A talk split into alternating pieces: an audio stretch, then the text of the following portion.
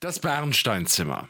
Ein Mythos, ein wertvoller Schatz. Und ja, dieses legendäre Zimmer kommt aus Berlin. 100% Berlin. Der Podcast von RBB 888.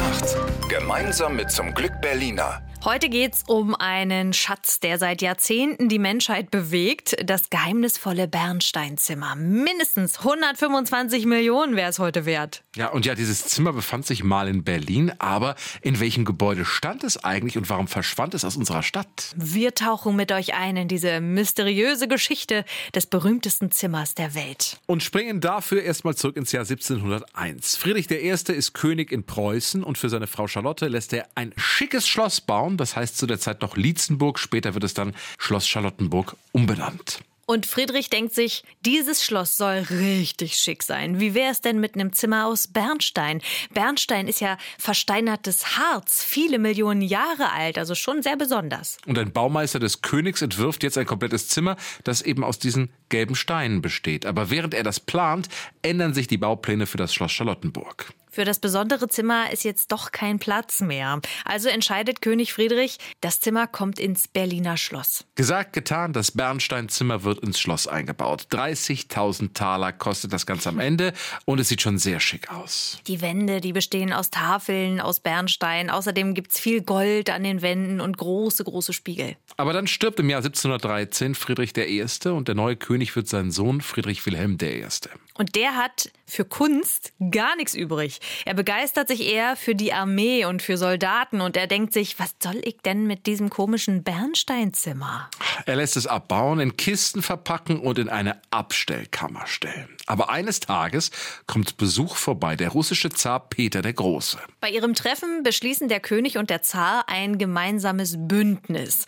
Und ganz nach dem Motto, kleine Geschenke erhalten die Freundschaft, gibt's natürlich auch Präsente. Der Zar hat von dem Bernsteinzimmer gehört. Er guckt sich die Teile an und ist begeistert. Schenke ich dir, sagt Friedrich Wilhelm. Und natürlich gibt es dafür auch ein Gegengeschenk vom Zaren. Und zwar große Russen. Die Leibgarde des preußischen Königs sind damals die langen Kerls, also Soldaten, die alle größer als 1,88 Meter sind. Ja, und für diese langen Kerls schenkt ihm der Zar jetzt 250 neue Soldaten aus Russland. Also man kann sagen, das Bernsteinzimmer ist heute nicht mehr in Berlin, weil der preußische König lieber 250 50 große Typen haben wollte, als ein schickes Zimmer. Der Zar packt das Bernsteinzimmer in seinen Teilen ein und lässt es nach Russland bringen. Aber irgendwie passen die Bernsteintafeln dann doch nicht so gut in seinen Palast. Und deswegen wandern die Kisten wieder in eine Abstellkammer. Frechheit eigentlich. Mhm. Erst Zarin Elisabeth lässt sie wieder hervorholen, 25 Jahre später. Sie lässt das Zimmer wieder aufbauen. Und zwar im Katharinenpalast in der Nähe von St. Petersburg, in einem Ort namens Zarskoje Selo. Und jetzt wird das Zimmer noch gigantischer. Der Raum ist sechsmal größer, als er in Berlin war. Noch mehr Bernsteine und Gold werden an den Wänden angebracht achtes Weltwunder wird es auch genannt.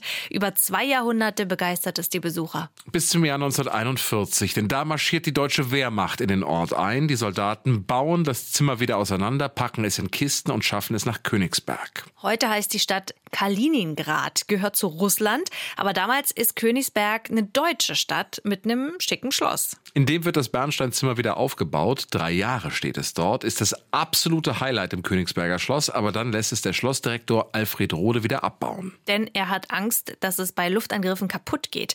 Er verpackt das Zimmer wieder in Kisten und versteckt es im Keller des Schlosses. Und das ist auch gut so, denn im Jahr 1944 greifen alliierte Flugzeuge Königsberg an, das Schloss wird getroffen und brennt aus. Es bleibt nur eine Ruine stehen. Wenige Monate später marschieren dann die Russen in Königsberg ein, besetzen die Stadt. Und eine Frage beschäftigt alle. Was geschah mit dem Bernsteinzimmer? Wo ist es? Ja, einer, der es wissen muss, ist eben Schlossdirektor Alfred Rode. Er hatte die Kisten im Keller versteckt. Die Russen verhören ihn, aber er verrät nichts. Sie erwischen ihn dabei, wie er einige Papiere verbrennt. Ein paar Seiten davon können gerettet werden und darin steht, dass die Kisten aus Königsberg weggebracht wurden. Aber wohin? Rode schweigt und stirbt kurz danach angeblich an Typhus. Doch der Arzt, der den Totenschein ausstellt, verschwindet danach spurlos. Rode hinterlässt auch ein Tagebuch. Dort fehlen einige Seiten. Sein Geheimnis, was mit den Kisten geschah, nimmt er mit ins Grab. Also, was geschah nun mit dem Zimmer? Erste Möglichkeit, es ist verbrannt, als das Schloss bombardiert wurde. Doch das Zimmer bestand aus mehreren Tonnen Bernstein. Und wenn Bernstein verbrennt, dann riecht es nach Fichtenwald. Diesen Geruch hat damals aber niemand wahrgenommen. Nächste Möglichkeit. Das Zimmer liegt auf dem Grund der Ostsee. Vielleicht kamen die Kisten auf das Flüchtlingsschiff Wilhelm Gustloff. Das wurde von einem russischen U-Boot versenkt. Vielleicht sanken die Kisten da mit in die Tiefe. Oder sie waren auf einem anderen Schiff, das im Jahr 1945 sank, der Karlsruhe. 2020 fanden polnische Taucher das Wrack des Schiffs. Sie entdeckten viele große Kisten, allerdings keine mit einem Bernsteinzimmer. Hm, also kann es das auch nicht sein. Mysteriös. Nur zwei Teile des Zimmers tauchten in den letzten Jahren wieder auf. Ein Steinmosaik und eine Kommode.